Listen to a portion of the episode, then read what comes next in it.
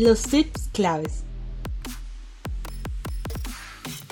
Hola, ¿qué tal con todos? Hoy de nuevo camino a la oficina, así que tengo bastante tiempo para poder grabar un, un pequeño audio. Bueno, aunque sería bastante largo porque tengo más de una hora de camino. Las distancias aquí en, en Miami son increíblemente grandes. Hoy quería hablarles sobre metas y el camino.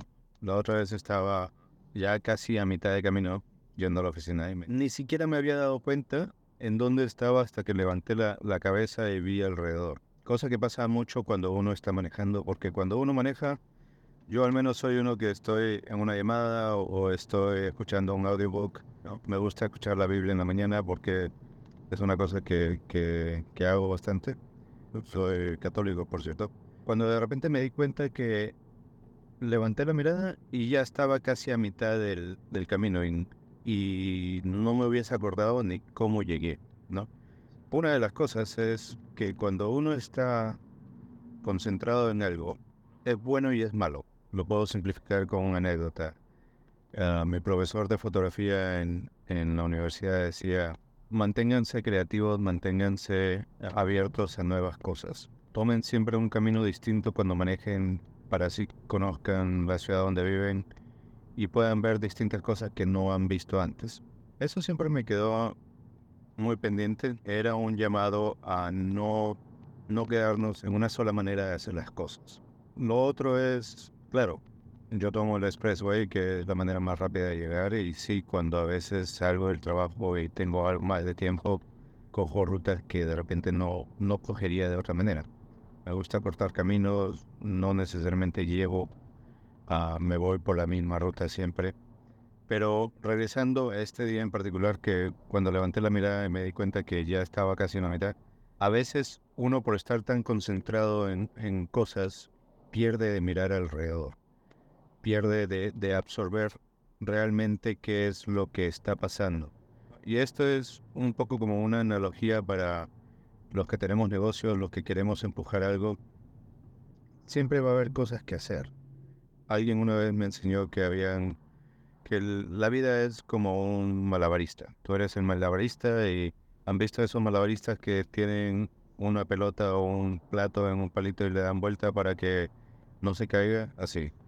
Entonces, en, el, en la analogía que me dieron fue cada uno de esos pelotitas que están en, en la punta del, del asta, ¿no? que tiene que mover para que siga dando vueltas y no se caiga, es una parte importante de nuestra vida y nosotros le tenemos que dar importancia o atención. Entonces, claro, cuando llámese trabajo, salud, familia, fe, dinero, cada una de estas cosas son pilares, en verdad, en lo que es la vida. Pero el trabajo, hay cosas que son, digamos, de cristal y hay otras cosas que son de goma, de hule.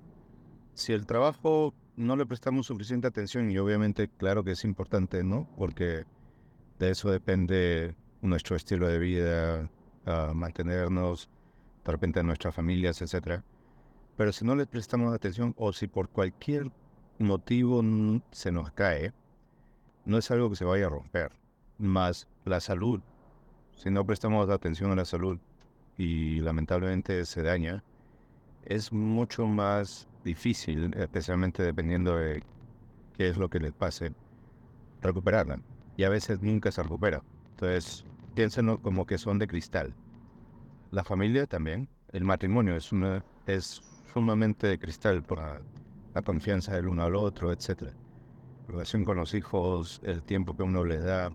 En esta charla quiero decirle que la mayoría de personas busca un balance, tener una vida balanceada, muchos dicen.